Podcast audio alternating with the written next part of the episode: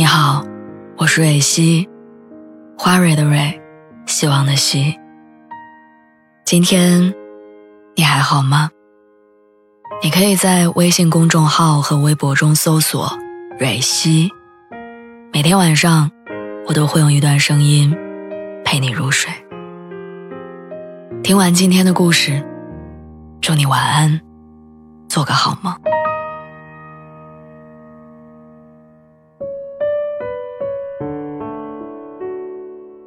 今天早晨上班的时候，听见小区里一对老夫妻在讨论要置办什么年货。他们数着一家人的喜好，念叨着女儿不喜欢吃羊肉，可是偏偏儿子爱吃，所以饺子馅儿要准备两份儿，还要用不同的手法包才能区分，不然孩子们吃错会不开心。我跟在他们身后，听着他们念叨着这些家常话，鼻子一酸。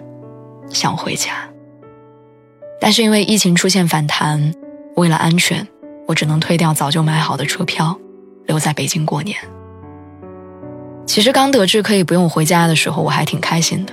毕竟作为一个奔三年纪还单身的人，过年对于我来说就像一次大型催婚加相亲一条龙的活动。不回家，意味着我不用面对这些。但那天我听着那对老夫妻的聊天。我才意识到，就算有天大的理由，也没有人真的不想家。印象里，每一年春节之前，电视和新闻里都会播放着那些为了回家跋山涉水的人和他们的故事。我记得有一个人因为买不到火车票，大冬天里带着妻子骑了一天一夜的摩托车才到家。每年春运的时候，火车站都人满为患。他们中的许多人甚至连个座位都没有，但大家还是不顾一切的买票，往那个叫做家的地方赶着。我以前特别不明白为什么大家对过年回家有这么大的执念，现在我明白了，因为尽管世界很大、很精彩，但在这个广阔的世界里，只有那个叫做家的房子里，有人把你的喜好。当做天大的事儿记挂着。电视剧《山海情》里有一个情节，讲的是为了找回姑姑的孩子，马德宝瞒着家人外出打工，在离家的那大半年里，他跑遍了半个新疆，给人当苦力，在几十度的太阳下筛沙子，被人骗到黑煤窑里，差一点死于塌方事故。但是这些，他回家之后一个字都没提。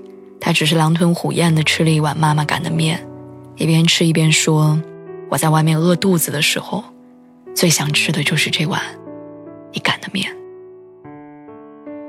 知乎上有人问：“为什么过年一定要回家？”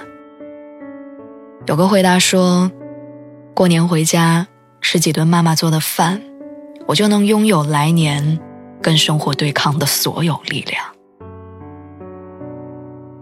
长大以后，好像不管你愿不愿意，我们都要被迫扛下生活里那些接二连三的难题。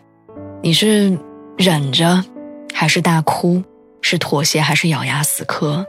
生活都不理会，他只会按照自己的意愿把所有的刁难一股脑的塞给你。但家人不一样，他们关心你的情绪，他们也许会唠叨，你会催婚，但是他们更关心你吃的好不好。睡得怎么样？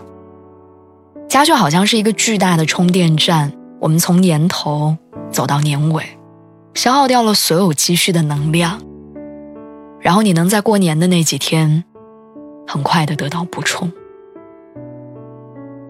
二零二零年大家都过得很难，疫情之下，工作、爱情、学业都受到很大程度的影响。我们咬着牙走到今天，最大的盼头就是能在过年的时候跟他们诉苦、撒娇、偷懒，喘口气儿。但这一年，我们又回不了家了。这种感觉特别像第一次住校，你面对陌生的环境，睡在陌生的床上，你吃着不合口味的饭菜，每天都想回家。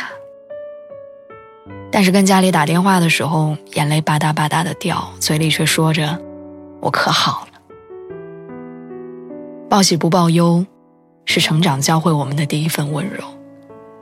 而学会找到与新环境和平相处的办法，是离开家这件让我痛苦的事情教给我的第一项技能。其实，人的长大是无数个瞬间的总和，可能我们自己也说不清楚，我是在哪个瞬间变坚强的，又是在哪个瞬间突然想通人生的。既然暂时不能回家，不能把妈妈的拿手菜跟爸爸的唠叨当做下一年的能量补充，那就试着去做你自己的补给站吧。世界是糟糕还是美好，不由我们决定，但你用怎样的心情面对生活，你说了算。加油，会好。